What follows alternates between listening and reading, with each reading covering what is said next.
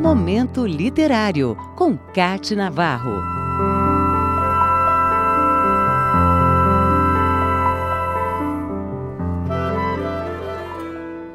Uma escritora com múltiplas atividades em um tempo em que a mulher era incentivada a cuidar dos filhos e da casa. Alaide Lisboa ela costumava dizer que nunca cogitou se dedicar exclusivamente ao próprio lar, porque a mulher absorvida pelos cuidados materiais da casa, a mulher alheia às mutações sociais e políticas, cedo perde o contato com a geração que se forma dentro da própria casa.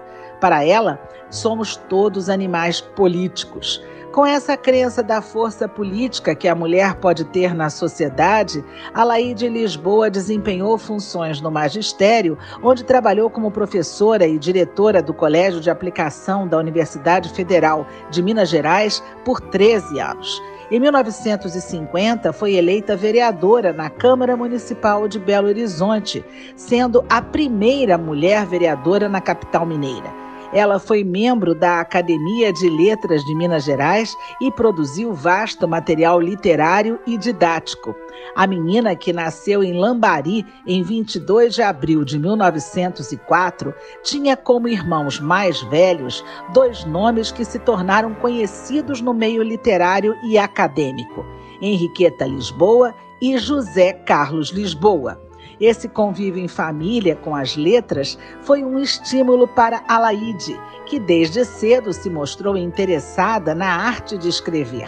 A estreia dela na literatura infantil aconteceu em 1938, quando publicou os clássicos A Bonequinha Preta e O Bonequinho Doce. A Bonequinha Preta, depois de diversas reedições, já ultrapassou a marca de 2 milhões de exemplares vendidos. O livro traz a história de Mariazinha e sua bonequinha preta. Mariazinha cuida com amor da bonequinha. Um dia, ao sair com a mãe, ela deixa a bonequinha preta e pede que ela não saia. Mas a bonequinha fica curiosa, vai até a janela e cai. A partir daí, vive uma aventura que vai levar Mariazinha a procurá-la e encontrar um verdureiro e um gato. As personagens cativam pela simplicidade, mas principalmente pelo afeto, já que é uma história de amizade.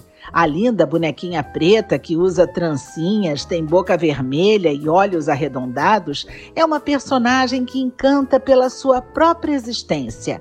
A Laí de Lisboa criou uma bonequinha preta diferente das bonequinhas brancas que normalmente eram vendidas nas lojas ou faziam parte da vida da maioria das crianças da época. Alaide lançou a história para uma garotada menor e assim o fez também com outros livros. A escritora e poeta que foi responsável pela criação de muitas publicações didáticas acreditava no poder da literatura e na formação de leitores a partir das histórias de ficção. Publicou cerca de 30 livros, entre ensaios da área de educação. A mulher, que era mestre no que fazia, estava sempre aberta às mudanças no mundo foi com esse entendimento que ela seguiu sua vida de trabalho e de muitas amizades. Alaide Lisboa morreu em Belo Horizonte em 2007 com 102 anos. Teve uma longa vida dedicada à educação brasileira e às crianças leitoras que ela tanto amava. Momento Literário, com Cate Navarro.